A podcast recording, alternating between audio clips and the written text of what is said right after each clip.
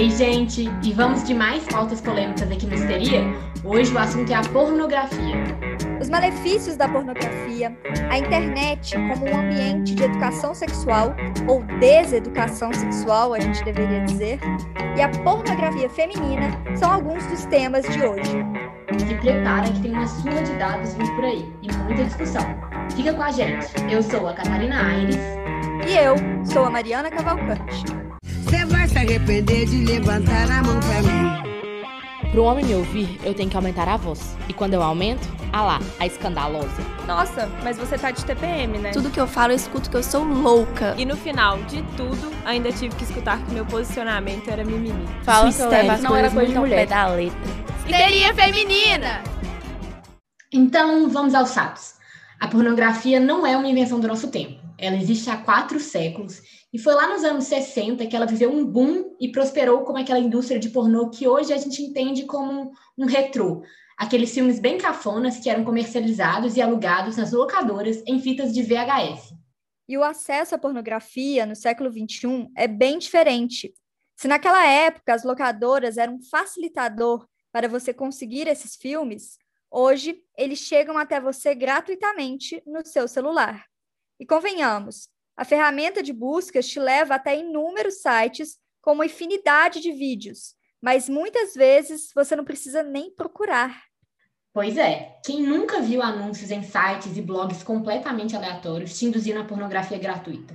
E claro que esses anúncios são bem voltados aos homens héteros, com a foto de uma mulher do leste europeu e o peito todo para fora. E eu fico pensando que o algoritmo nessas horas nem funciona, porque se eu estava procurando link para assistir um filme de Hollywood e esse é o anúncio que chega, que não tem nada a ver com a minha procura, nem com o meu histórico de dados, que convenhamos, essa altura o Google já entendeu que eu sou uma mulher feminista, então é óbvio que esse conteúdo também chega na mesma facilidade para as crianças da internet. Exatamente. E uma das grandes questões da pornografia hoje é justamente essa. Pesquisas apontam que a idade de início do consumo de conteúdos para adultos caiu e agora é em torno de 9 ou 10 anos. Não é por mera coincidência. Essa idade também costuma ser quando os pais dão o primeiro celular para seus filhos. E a menos de um clique, as crianças têm acesso gratuito e infinito a esse tipo de conteúdo. O problema é que a educação sexual desses meninos consiste basicamente nesses vídeos que eles estão tendo acesso cada vez mais cedo. Por consequência, eles estão reproduzindo comportamentos violentos e degradantes para as mulheres, porque é isso que eles estão entendendo como sexo normal. A pornografia não é absorvida como ficção. Eles não entendem que aquilo são atores, que o vídeo possui inúmeras edições e, principalmente, que essa se trata de uma indústria completamente nociva para as mulheres. A pornografia está formando homens que crescem tendo uma visão violenta e de posse sobre o corpo da mulher. Teve um estudo analisando 50 vídeos pornográficos mais populares, e ele concluiu que 88% das cenas continham violência física e 49% apresentava agressões verbais. 87% dos atos agressivos eram realizados contra as mulheres. Resumindo, a pornografia na internet tem normalizado entre os adolescentes a noção de que as mulheres são objetos sexuais. E não para por aí. A pornografia está altamente ligada à cultura de estupro. Diversos estudos diferentes já relataram que a exposição a esses vídeos aumenta a probabilidade de uma pessoa cometer crime ou aceitar mitos acerca do estupro. Ou seja, as pessoas que consumem a pornografia são mais tendenciosas a reproduzir aquelas crenças preconceituosas que não enxergam a mulher como a vítima de um estupro e descriminalizam o próprio ato. São aquelas frases do tipo, ela mereceu ser estuprada. Em uma de várias pesquisas feitas sobre pornografia, foram estudados homens de fraternidades americanas, que é um ambiente masculino que não é nem um pouco tóxico, né, gente? Vamos combinar. Destes homens, os que consumiam pornografia mainstream expressavam maior intenção de cometer um estupro se eles soubessem que não seriam pegos. Também existe um estudo italiano que foi feito com 804 pessoas, dentre elas homens e mulheres, entre 14 e 19 anos. Esse estudo mostrou que os homens que consumiam pornografia foram significativamente mais propícios a reportar terem cometido assédio sexual ou terem forçado alguém a fazer sexo. Quando a gente fala que a pornografia e a cultura do estupro andam de mãos dadas, acreditem, é verdade. A indústria do pornô também contribui para a pedofilia, tanto em vídeos que fantasiam e sexualizam meninas novinhas, mas mesmo com mulheres mais velhas que nesses filmes tem as suas genitálias como as de uma criança. O pornô também pode fomentar o racismo. Em muitos vídeos, a mulher negra é retratada como animalesca e indomável, enquanto o homem negro é hipersexualizado pelo tamanho do pênis e retratado como insaciável. As pessoas amarelas também são fetichizadas e tidas como exóticas. A pornografia comprovadamente reduz a satisfação sexual, e essa influência negativa é igualmente forte para homens e mulheres. A pornografia também pode causar disfunção sexual. Um estudo feito em 2015 sobre atividades sexuais online revelou que o uso de pornografia estava relacionado a um maior desejo sexual, mas uma menor satisfação sexual e disfunção erétil. E o Brasil ficou em 11º lugar na lista dos países onde mais se consome pornô no mundo, Agora pensa aí, como será que todas essas estatísticas estão refletindo no comportamento sexual dos homens brasileiros? Pois é, Kate, e vários estudos mostram também como que cada vez mais os homens se viciam na pornografia, eles têm vícios sérios com, com esse conteúdo, além de estarem apresentando a disfunção erétil, é, muita frustração durante o sexo, as relações sexuais, porque o que eles estão acostumados a verem, a gente está vendo aí desde os 9, 10 anos de idade, quando eles chegam na fase ali no final da adolescência de ter relação sexual mais constantemente, eles se frustram porque as mulheres não são como as atrizes pornô. Elas não gostam daquelas coisas, elas não sabem fazer aquelas posições elaboradas. Nem mesmo ele, quando ele está ali naquela relação, ele também não sente tanto prazer como é mostrado naquele vídeo, porque aqueles vídeos são basicamente falsos, são relações falsas. Então, várias pesquisas, vários sexólogos estão relatando isso, de que os homens estão ficando frustrados com a relação sexual. E não é coincidência que a geração que mais consome pornografia online, que tem acesso à pornografia infinita, também é a geração que menos faz sexo desde o início do século passado. É uma geração que está ficando assexuada, porque as relações sexuais estão ficando frustrantes. É muito conteúdo, é muita informação, mas na prática as coisas não saem como eles desejam, exatamente por causa dessa fantasia elaborada que eles consumiram a sua adolescência inteira.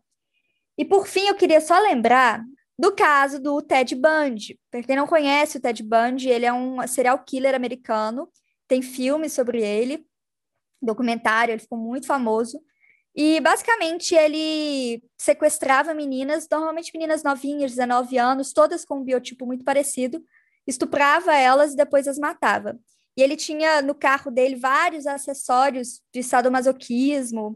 E assim, as perícias mostravam que as meninas estavam realmente machucadas depois desse abuso, muito machucadas. E na defesa dele, quando o Ted Bundy foi pego, é claro que ele é basicamente ele é um psicopata, ele é considerado psicopata. Mas é muito interessante a gente analisar o que ele diz na defesa dele. Ele argumenta que ele é viciado em pornografia, e de fato ele era uma pessoa que consumia muito pornografia, e que ele se sentia frustrado porque as mulheres não queriam ter aquele tipo de relação sexual com ele. Ele queria relações violentas, é, relações que ele podia machucar a mulher, e as mulheres não queriam fazer isso. Então ele argumenta que os estupros né, que ele cometia e depois os assassinatos eram por causa desse vídeo. É claro que o Ted Bundy é um, é um psicopata, é um cara horrível, mas não tem como a gente desassociar um pouquinho desse machismo e desse vício da pornografia e desse teor sexual que a pornografia passa para os homens. Porque, de fato, muito, a gente vê nas pesquisas que muitos homens estupram mesmo, muitos homens abusam, machucam, e os que não se dão essa liberdade né, de abusar da mulher saem frustrados dessa relação. Quer dizer, tem alguma coisa errada nessa educação sexual deles. Bom, Mari, você falou muita coisa importante aí nessa fala, mas deixa eu começar a responder um pouco sobre isso que você falou do. Acho que da frustração, né? Que desses, desses meninos e, enfim, dessas meninas também que estão sendo ensinadas, educadas sexualmente através da pornografia e quando chegam na primeira vez, quando eles vão realmente começar a vida sexual, eles veem que não tem nada a ver com aquilo. E enquanto eu estava fazendo essa pauta, eu li uma entrevista com uma sexóloga de uma cidade na Espanha que eu não conhecia, mas é muito legal. Eu descobri que é, é a cidade da Europa em que mais em que mais está se ensinando uma nova educação sexual. Então é tipo uma vanguarda da educação sexual. É a cidade de Avilés, na Espanha. Mas enfim, esse sexólogo ele falava como pela primeira vez em muitos anos ele está vendo um movimento que ele não via antes. Ele, ele contava que até umas décadas atrás ele dizia que a pornografia não era não tinham riscos reais para saúde, para educação sexual. Seria só uma coisa tipo, ah, uma, um divertimento. Mas que nos últimos anos ele começou a ficar muito preocupado, porque ele viu como é que isso está afetando até na violência, enfim, no, no psicológico do, dos jovens que estão consumindo a pornografia. E é muito óbvio como a pornografia afeta negativamente a autoestima. Inclusive, eu vi que um estudo de 2015 revelou que a frequência do consumo da pornografia por homens está ligada à insegurança com a própria imagem corporal, em relação à musculatura, gordura corporal, enfim. Isso tudo culmina no aumento da ansiedade nos relacionamentos.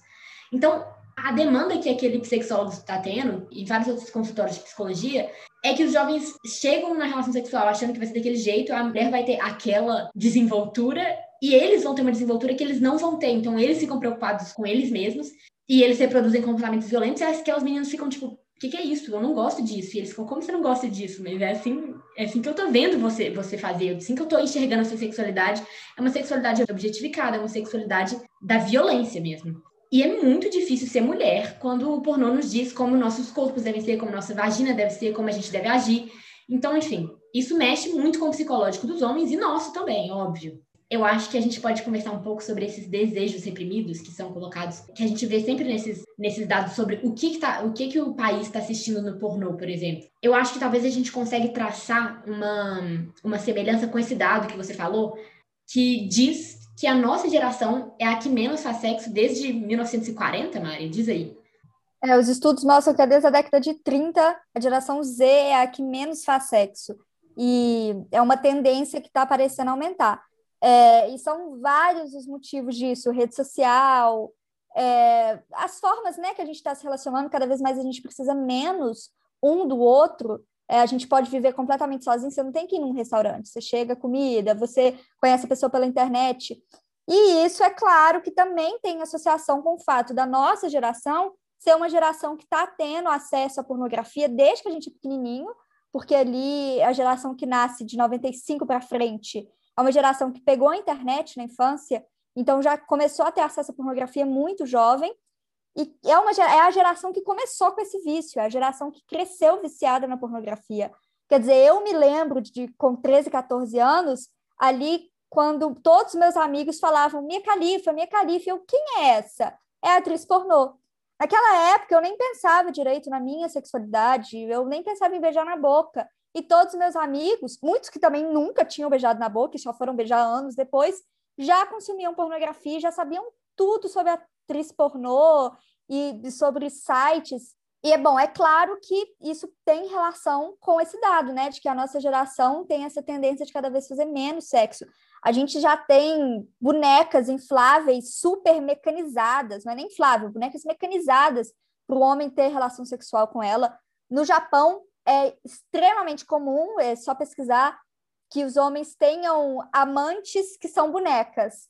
Porque as pessoas não querem ter a relação amorosa, a relação afetiva é, por sexo, e é aquele sexo que você quer do seu jeito, não sabe respeitar o desejo do outro, aprender com o desejo do outro, não sabe ter essa troca né, na relação sexual.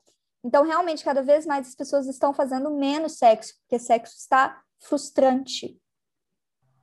Nossa, eu fico horrorizada com essas bonecas que eles vendem, essas bonecas sexuais que são assim eu já vi um vídeo de uma que era tipo um robô mesmo, ela era uma tecnologia super avançada e ela mexe a boca, ela mexe o órgão sexual.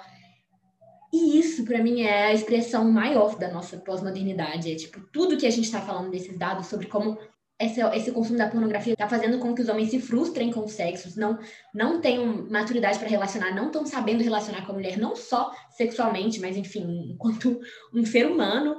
E, e eles se voltam para os bonecos, para os robôs e pronto, uma boneca me satisfaz. E porque o sexo para eles perdeu a sexualidade, sabe? Eu acho que um erotismo. Eu li esse ano um livro super legal, que é daquele autor coreano, que ele fala sobre vários temas. Ele escreveu o livro também A Sociedade do Cansaço, enfim. Mas o livro Sociedade da Transparência é muito interessante, porque ele fala como é que esse nosso a nossa sociedade de hoje, a transparência do tá tudo muito escancarado, não só essas surras de informação que a gente tem o tempo todo, mas mesmo da pornografia, é uma pornografia que ela é translúcida e como que a transparência matou o erotismo. Você ver tudo, não tem nada de erótico nisso. E é muito maluco, porque eu fico pensando como é que a pornografia que, que se vende como uma ferramenta que seria de experimentação sexual, talvez, é justamente o contrário. Ela tá talvez matando a sexualidade, que, que tem tudo a ver com um repertório sensorial, que a gente vai falar sobre isso depois, mas que a gente se passa por essa tela e culmina em uma, uma própria falta de vontade, uma, fa uma falta de libido, enfim, uma falta de apetite sexual. E quando, e quando eles estão transando, é um, é, é, um sexo frustrado, é um sexo que eles não conseguem sentir mais o tanto prazer como eles sentem assistindo uma coisa mecânica. Não existe nada de sexual. Enfim, eu acho muito triste como essa indústria matou, matou o erotismo, talvez. Eu acho que é porque, diferente do que a pornografia mostra pra gente, sexualidade não tem a ver apenas com o ato sexual de penetração em si. Sexualidade, ela diz muito sobre como a gente se mostra para o mundo, como a gente se veste, como a gente fala, anda, como a gente se comporta. Tem a ver com como a gente se enxerga como mulher, como homem, ou como talvez os dois, como o sexo fluido, como. Bom, tem a ver com como a gente se mostra no mundo. Isso é sexualidade. E para ter um apetite sexual, uma relação sexual satisfatória, você precisa de contexto, uma coisa que não tem na pornografia. Você precisa de conversa, precisa de afeto. Não afeto, preciso gostar dessa pessoa, mas ter uma leve conexão, é, se sentir bem com aquela pessoa, se sentir um bem naquele pode espaço. dizer sobre a sensualidade até, né? Pode dizer sobre um sensualidade, afeto, tipo, química. Ai, deixa eu romantizar. Nada a ver. Exato, não, é química. Se sentir confortável naquela situação. Na pornografia, eles apagam, né, o início da sexualidade. A pornografia já começa com a pessoa abrindo a porta, o entregador de pizza tira a roupa, a mulher tira a roupa e transa ali. Não, não é assim. Ninguém fica com tesão dessa forma. Isso não é assim que funciona. Cadê o contexto? Sexualidade tem a ver com isso. Então, é mais uma vez aí essa fantasia pornográfica. E agora vamos polemizar um pouquinho mais e falar sobre os desejos reprimidos que estão sendo expressos na pornografia. Alguns preconceitos são canalizados no desejo sexual que só são escancarados na pornografia. Por exemplo, aqui no Brasil, esse dado é absolutamente importante. Eu acho que ele fala muito, muito simbólico. Mas, enfim, o nosso país, onde mais se matam pessoas transexuais, é também o país em que a categoria do pornô transgênero é mais consumida. Os brasileiros são 98% mais propensos a assistir a categoria pornô transgênero do que os consumidores de todas as outras nacionalidades. E nas ruas, os mesmos caras que estão assistindo escondidos em casa esses, esses vídeos são os mesmos caras que estão matando transexuais. É, eu acho que aí nessa parte, né, dos desejos reprimidos é que a gente vê talvez uma importância extrema da educação sexual, não só dentro de casa com seus pais, como também na escola. A educação sexual, ela vai te mostrar o que significa consentimento, ela vai te mostrar que desejos sexuais são completamente comuns, ela vai te mostrar o que significa respeito, o que significa respeito a si próprio, o seu próprio corpo. E aí você aprende claro que em níveis diferentes ao passar dos anos, que tá tudo bem você ter desejos diferentes, ter fantasias, e que, pelo menos eu sou a favor disso, dentro de quatro paredes, se todo mundo ali dentro tá dando consentimento, qualquer coisa é válida. É, é tudo é válido. Você pode fazer, você pode sentir desejo, desde que haja consentimento e desde que tá, esteja todo mundo se satisfazendo com isso, né? Todo mundo seja confortável com essa situação. Só que muitas vezes a gente tem medo de mostrar as nossas fantasias, de mostrar os nossos desejos sexuais, e isso vai sendo reprimido, vai virando uma bola de neve que pode ser representado em, em várias condutas diferentes: violência, vício em pornografia, é, assexual, uma sexualidade não natural, né? Claro que existem pessoas que são assexuais, é, acho que é outro assunto complexo para a gente discutir, mas uma sexualidade que não é natural sua, que você está se reprimindo mesmo sexualmente, isso te causa frustrações, isso começa a ter a ver com problemas psíquicos, com ansiedade, com depressão. É, a sexualidade, gente, ela é muito importante na nossa vida, ela é algo, assim, primário nas nossas relações mesmo afetivas, e a gente precisa entender isso, a gente precisa entender como que a sexualidade ela tá em volta da gente o tempo todo. E se a gente não aprende isso, se a gente não aprende a respeitar os nossos desejos, as nossas vontades, a gente vai é, manifestar esses desejos reprimidos de outras formas, e às vezes essas formas são muito cruéis cruéis com os outros ou cruéis com a gente. Então, acho que é uma coisa a se pensar e que a pornografia tem um papel contrário da educação sexual aí. Ela te deseduca. A gente precisa de alguém para mostrar o que, o que é isso, o que é afetivo sexual, o que isso significa. Gente, é uma pena que o podcast não mostra, mas a Mariana fala e eu bato palma. Enfim, mas bora xingar um pouquinho mais a pornografia. Mari, vamos falar um pouquinho dos por trás das câmeras? A gente já está entendendo quais são os comportamentos e malefícios da pornografia para quem está assistindo dentro da casa, no seu quarto. Mas a gente também sabe como é que as coisas funcionam por trás das câmeras, né? Essa é uma indústria muito abusiva. E os atores e atrizes da indústria pornográfica apresentam diversos transtornos psicológicos, abuso de droga e suicídio. Enfim, a Mari citou a Mia Khalifa e o caso dela é muito icônico. Mari, fala um pouquinho mais pra gente. Bom, como eu falei, a Mia Khalifa ela ficou muito famosa ali por volta de 2013, 2014, que foi quando ela estourou na mídia pornográfica. Todas as pessoas assim que consumiam pornografia sabiam sobre ela. Ela é libanesa, a Mia Khalifa é libanesa, mas ela se mudou para os Estados Unidos ainda jovem com a família dela. Ela é graduada em história ela é formada na faculdade, ela é uma pessoa inteligente, super culta. A gente foge um pouco de um estereótipo, né, daquelas mulheres que têm que fazer aquilo por causa delas. Mas ela estava querendo dinheiro. Ela conta que ela tinha muito problema com o corpo dela, que ela era muito gorda na infância, e aí ela emagreceu assim, sem querer, e ela se sentia mal antes por ser gorda e agora se sentia mal por ser magra. E aí ela pôs peito. E aquele corpo magrinho, com aquele peitão, ela começou a perceber que as pessoas estavam tendo muita atenção, ela estava chamando muita atenção. Até que um dia um menino chegou para ela e ofereceu um trabalho de modelo e atriz. Quando ela foi conhecer o estúdio, é, ela disse que era um estúdio que fugia completamente dos estereótipos, né, dos estúdios pornográficos, era um lugar limpo, bonito, com gente legal, simpática, parecia assim uma coisa super profissional. E ofereceram para ela dinheiro, várias coisas, ela diz depois que se sente um pouco enganada, manipulada. E aí, no outro dia, ela começou a gravar. Ela gravou apenas três meses. Ela trabalhou como atriz pornográfica por três meses, quando ela tinha 21 anos. É, até hoje ela está na mídia, até hoje as pessoas falam dela como se ela fosse uma atriz pornográfica, que hoje ela não é. Hoje ela tem vários outros empregos, ela também trabalha como TikTok, ela tem conta é, no Twitter, é, no YouTube, Instagram, ela é modelo, então, assim, ela já largou essa vida há muito tempo, mas ela continua e ela fala sobre como que a internet boicota ela. Porque sempre que aparece qualquer coisinha dela, seja, sei lá, Mia Khalifa atravessou a rua, bum, vídeo de Mia Khalifa com pornografia. E aí parece que ela está fazendo hoje, mas isso é coisa que ela gravou lá em 2014, quando ela só tinha 21 anos. E aí ela fala, você pesquisa sobre ela no Google, a primeira coisa que aparece, pornografia não aparece os conteúdos que ela faz hoje, conteúdos bacanas.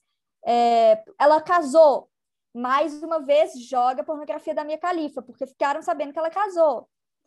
Então, assim, ela diz que está tentando na justiça tentar tirar isso. Ela já tentou conversar com o Google, já tentou conversar com o YouTube, com as redes sociais, para poder parar, né, de linkar ela. Primeiro link pornografia, mas que ela nunca conseguiu nenhum acordo. Talvez porque clickbait, né? É o que dá mais clique. E que ela não tem coragem de processar as indústrias pornográficas, porque ela sabe que são indústrias gigantescas e que eles podem acabar com a vida dela legalmente. Enfim, ela já vem falando nesses novos conteúdos que ela faz sobre como que ela sofreu muito abuso psicológico, além de abuso sexual durante as gravações, como que ela se sente muito manipulada por aqueles produtores e que ela tem que fazer terapia para se livrar disso, porque afetou autoestima, afetou carreira profissional, afetou relacionamentos.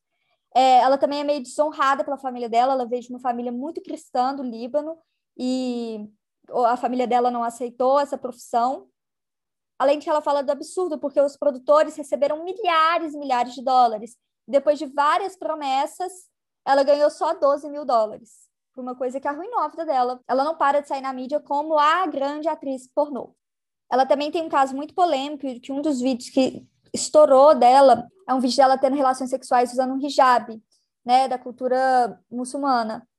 E por isso, por um lado, ela ficou muito famosa, e você vê mais um, um gatilhozinho sexual, sabe? Que desejos escondidos, mas por outro, ela. Total.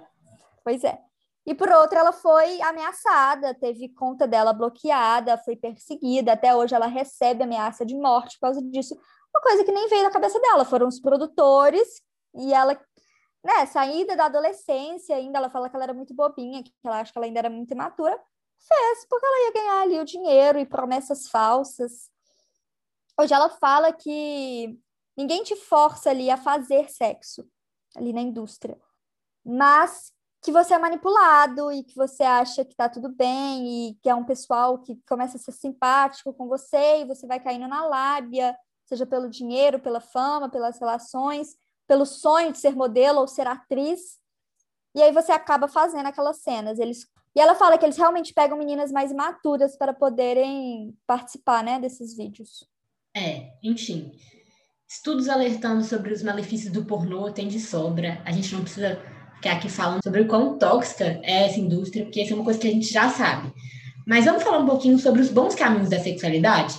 O movimento feminista encoraja muito as mulheres a se libertarem dos estereótipos impostos sobre nós e se expressarem, expressarem sua sexualidade como bem quiserem, conhecendo seu próprio corpo e descobrindo o que te dá prazer. Envolve muito mais do que só a penetração e muito mais até do que só o sexo. E a gente pode vencer isso sozinha. A gente não precisa de toda uma indústria que busca guiar e limitar a nossa sexualidade. Na verdade, é bem melhor se a gente descobrir por conta própria. Até porque qual é o sentido de depender de uma indústria tão masculina, tão escrota, que dificilmente vai estar querendo o melhor pra gente? A sexualidade, né, ela vai muito além do que aquela coisa engessada que o pornô reproduz. E um dos grandes problemas da pornografia é esse. Ela te induz a sentir prazer através da mente o que empobrece a sua experimentação e o seu repertório sensorial, ou seja, o que diz a respeito das suas sensações. E isso deveria estar totalmente ligado à sua vivência sexual. Pois é. Mas aí entra uma outra polêmica. Diante disso surge um embate. Eu acho que é a mesma questão de todas as outras polêmicas da sociedade, como o uso de drogas e até o aborto. É uma coisa que a gente sabe que não vai sumir da sociedade como um todo. Não adianta a gente tentar proibir o pornô, porque o pornô vai estar tá lá, o pornô está enraizado. Não tem como do dia para a noite as pessoas simplesmente pararem de assistir o pornô. Apesar desse ser um caminho que muita gente está escolhendo ao descobrir quais são os malefícios da pornografia, muita gente está por conta própria decidindo parar de consumir o pornô. Mas a gente sabe que isso ainda é uma minoria. E com isso surgiu a pauta do pornô feminista. E aqui vale a pena a gente contar um pouco a história da cineasta e da fotógrafa Erika Lust, que ela sentiu em sua condição de mulher e feminista quando ela assistiu um filme pornô pela primeira vez, que aquilo não diz respeito a ela, que ela precisava ressignificar e contestar toda aquela manifestação pornográfica. A Érica tem uma frase que é muito legal. Ela diz que a excitação é doce, mas a objetificação da mulher é amarga. Com isso, ela quis começar o movimento do pornô feminista e refazer uma outra indústria que tivesse outro tato com a mulher, desde o por trás das câmeras, pagando bem as mulheres que estão atuando, claro, com a própria representação da mulher naqueles filmes. E por um lado, muitas, muitas mulheres feministas falam que não existe um pornô feminista, é impossível. Qualquer pornô que você vai fazer vai cair nesse lugar, nesse lugar tóxico e abusivo. Mas por outro lado, tem as pessoas que defendem que o pornô vai existir e por isso o pornô feminino é necessário, porque ele vai ser uma forma de reeducação sexual. E quando eu digo pornô feminino, eu acho bem interessante eu falar que não é um pornô romântico, um pornô doce. E isso eu tô lembrando agora de uma entrevista que eu vi em um programa nada a ver. Era um programa de viagem do GNT, o Pedro pelo Mundo. E ele tava em um episódio, acho que no Canadá, e em determinada cidade que ele estava fazendo um desses programas, é uma cidade que é o novo polo da indústria pornográfica feminista. E lá o consumo desse tipo de, de pornô limpo, que é transparente ao, ao falar sobre a indústria, sobre como as mulheres estão sendo bem pagas, como elas estão sendo tratadas no estúdio e também no jeito de representar. Lá o consumo do pornô é muito alto e é o pornô feminista. E aí, uma dessas entrevistas, o Pedro Andrade, que é o apresentador desse programa, ele entrevistou justamente uma das, uma das cineastas que criou um desses sites que eram muito famosos.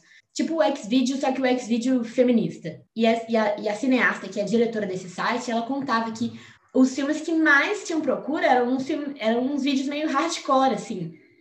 Mas eles não deixam de ser feministas, é o que eles propunham. Eles não deixam de ser femininos, eles não deixam de ser tá tratando a mulher não como uma violência, mas para isso ela fazia questão de falar que ela não precisava ser um pornô que propaga aquele estereótipo e propaga um comportamento abusivo e até disseminando a própria cultura do estupro. E aí a polêmica é essa: existe um pornô feminista?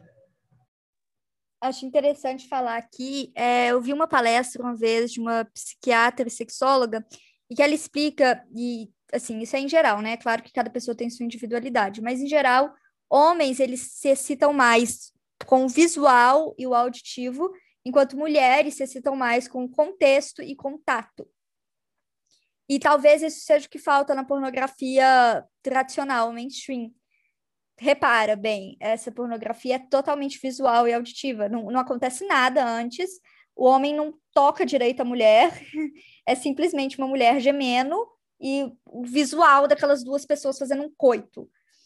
É, então, talvez seja isso. Eu nunca assisti uma pornografia feminista, mas eu acredito. E eu, e eu já vi também um vídeo de uma sexóloga que é super famosa na internet, a Kátia Damasceno, em que ela fala sobre os pornôs femininos e ela fala isso, que é um pornô que ele vai mostrar como a mulher se excita, vai mostrar o toque, o tato, é, o de fato sexo que a mulher gosta. Não é sexo romântico, não é, um, não é uma história de amor, mas é um sexo mais humano, mais comum, com características que as mulheres satisfazem mais, ao contrário do, do, da pornografia mainstream, que simplesmente do nada tem duas pessoas fazendo penetração. Assim, parece que a mulher nem, nem ficou ali preparada, né? É um tobogã seco. Então, talvez essa seja a grande diferença da pornografia feminina e masculina. Agora, se é tão maléfica quanto, eu acho que também é o tempo para nos dizer. É, eu acho que essa questão do tempo é fundamental. Assim, eu acho que a gente já tem dados suficientes para saber que a pornografia como um todo é maléfica. Mas ao ler essas questões de que a indústria não vai mudar, então eu acho que o que a gente tem que fazer é se adaptar às demandas dos consumidores. E por isso está na mão até dos educadores sexuais entender que, dos pais, dos professores, entender que a pornografia existe e está mais que na hora do que tratar ela como uma questão do nosso tempo, porque falar sobre pornografia é falar sobre educação sexual. E se essa está sendo a educação sexual das pessoas, pô, então, se tem uma indústria que se diz feminista, eu acho que uma reeducação para os consumidores que já estão completamente enraizados e viciados, porque a gente já sabe que pornografia é vício, e é vício como qualquer outra droga mesmo, porque ela estimula a liberação da dopamina, então ela é viciante. Eu acho que essa é uma conversa que tem que existir, ela é tão essencial quanto a conversa do do fumo e do álcool que, que chega para os filhos uma hora. Eu acho que tem que ter essa conversa sobre pornografia. E se eles vão assistir pornografia, bom, que seja uma pornografia limpa, que seja uma pornografia que, no mínimo, as mulheres por trás das câmeras estão sendo minimamente bem tratadas.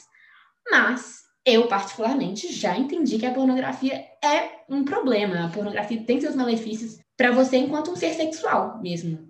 Para mim, como mulher, eu vou te falar, eu acho bem difícil me excitar com aqueles vídeos. Então, para mim, não vai fazer falta. Eu queria só falar, eu me lembrei agora durante nossa conversa de uma reportagem que eu li da BBC sobre um casal que, cansado daquela pornografia mainstream, eles decidiram fazer um site de pornografia, mas de, do sexo real.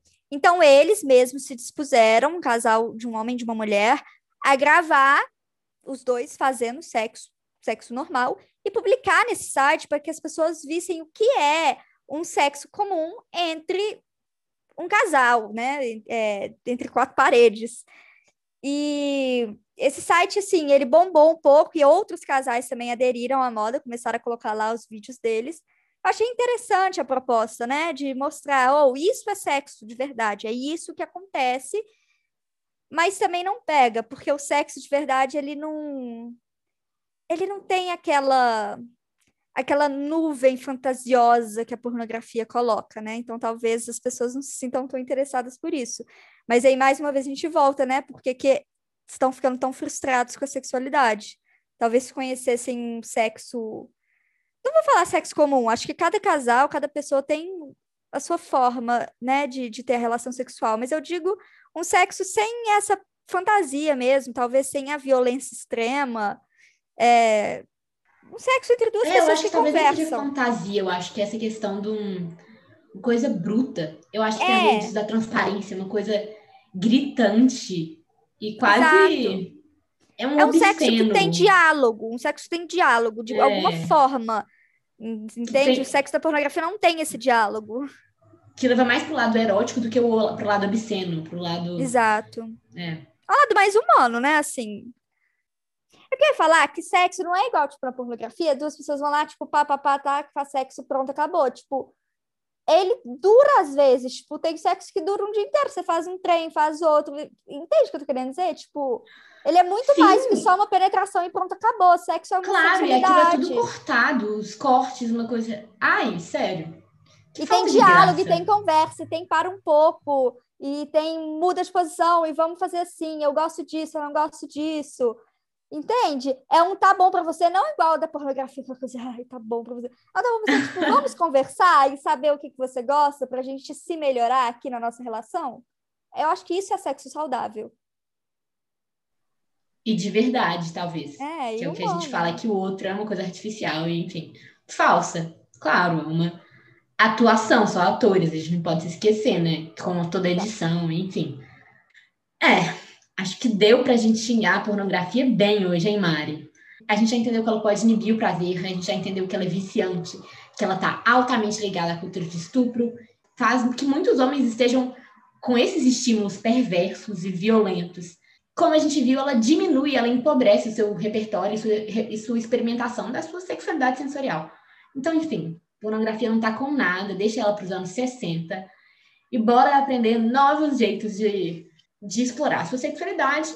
Mas se não, pô, então vamos, vamos consumir uma pornografia diferente, vamos consumir uma pornografia que tem uma proposta menos abusiva, uma proposta menos degradante para as mulheres, porque a gente já sabe que a pornografia mainstream ela é tudo isso que a gente falou. né? E não é eu e Mari que estamos falando, não é porque a histeria decidiu xingar a pornografia. É porque muitos estudiosos já fizeram inúmeros estudos. E a gente começou esse episódio falando sobre diversos estudos. Porque é preciso a gente falar sobre isso. Os médicos estão estudando isso, não é à toa.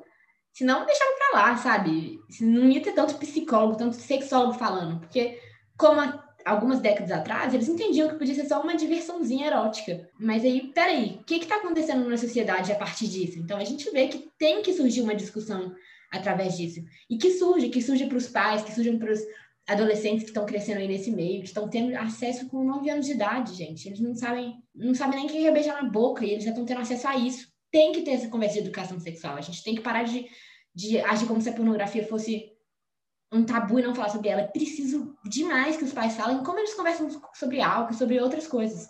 Eu acho que falar sobre a pornografia é um dos, dos aspectos mais importantes da educação sexual. Seja nas escolas, seja na, na sua família, dentro da sua casa, enfim. Bora acabar com esse tabu e entender quais são as questões por trás da pornografia. Perfeito, Tati. A gente termina o nosso episódio por aqui. Muito obrigada por nos ouvir.